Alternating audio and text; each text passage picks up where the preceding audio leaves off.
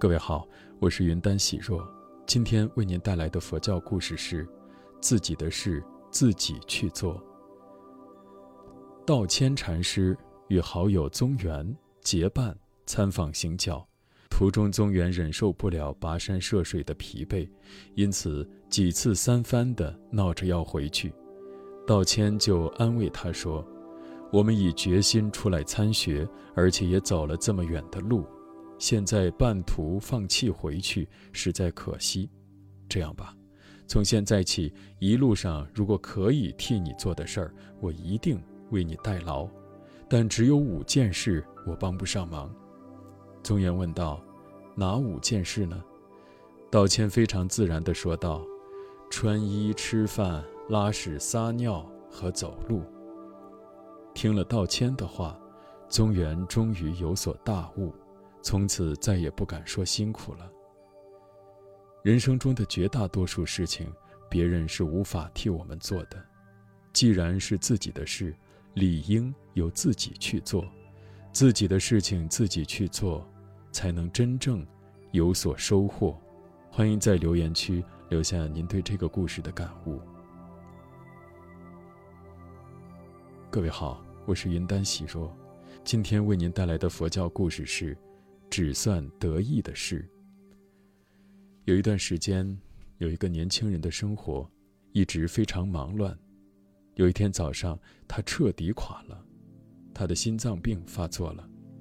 医生对他说：“你得躺在床上完全静养一年。”医生居然没有鼓励他，只在让他相信自己还能够康复。在床上躺一年，做一个废人。也许还会死掉，年轻人简直吓坏了。为什么我会碰到这样的事情呢？我做错了什么？年轻人又哭又叫，心里充满了怨恨和反抗。可是他还是遵照医生的话躺在床上。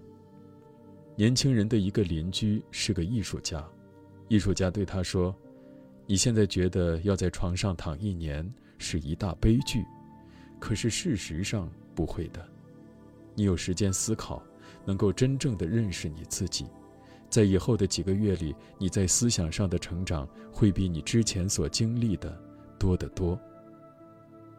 年轻人平静了下来，开始考虑如何充实自己，于是他看了很多能启发人思想的书。有一天，他听到了一个新闻评论员说：“你只能谈你知道的事情。”这一类的话，他以前不知道听过多少次，可是现在才真正深入到他的心里。他决心只想那些他希望能赖以生活的思想，快乐而健康的思想。每天早上一起来，年轻人就强迫自己想一些值得感激的事情。我没有痛苦，我有一个很可爱的小女儿，眼睛看得见，耳朵听得到。收音机里播放着优美的音乐，我有时间看书，吃得很好，还有很好的朋友，我非常高兴，而且来看我的人很多。后来，年轻人回忆说，从那时候开始到现在已经有九年时间了，我现在过着很丰富又很生动的生活，我非常感激躺在床上度过的那一年。那是我度过的最有价值，也是最快乐的一年。我现在还保持着当年养成的那种，每天早上算算自己有多少得意事儿的习惯。这是我最珍贵的财产。我觉得很惭愧，因为直到我担心自己会死去之前，才真正学会怎样生活。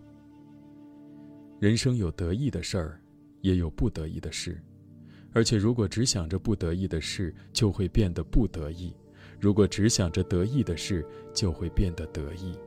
所以，若想生活的快乐，就别算不得意的事，只算得意的事。欢迎在留言区留下您对于这个故事的感悟。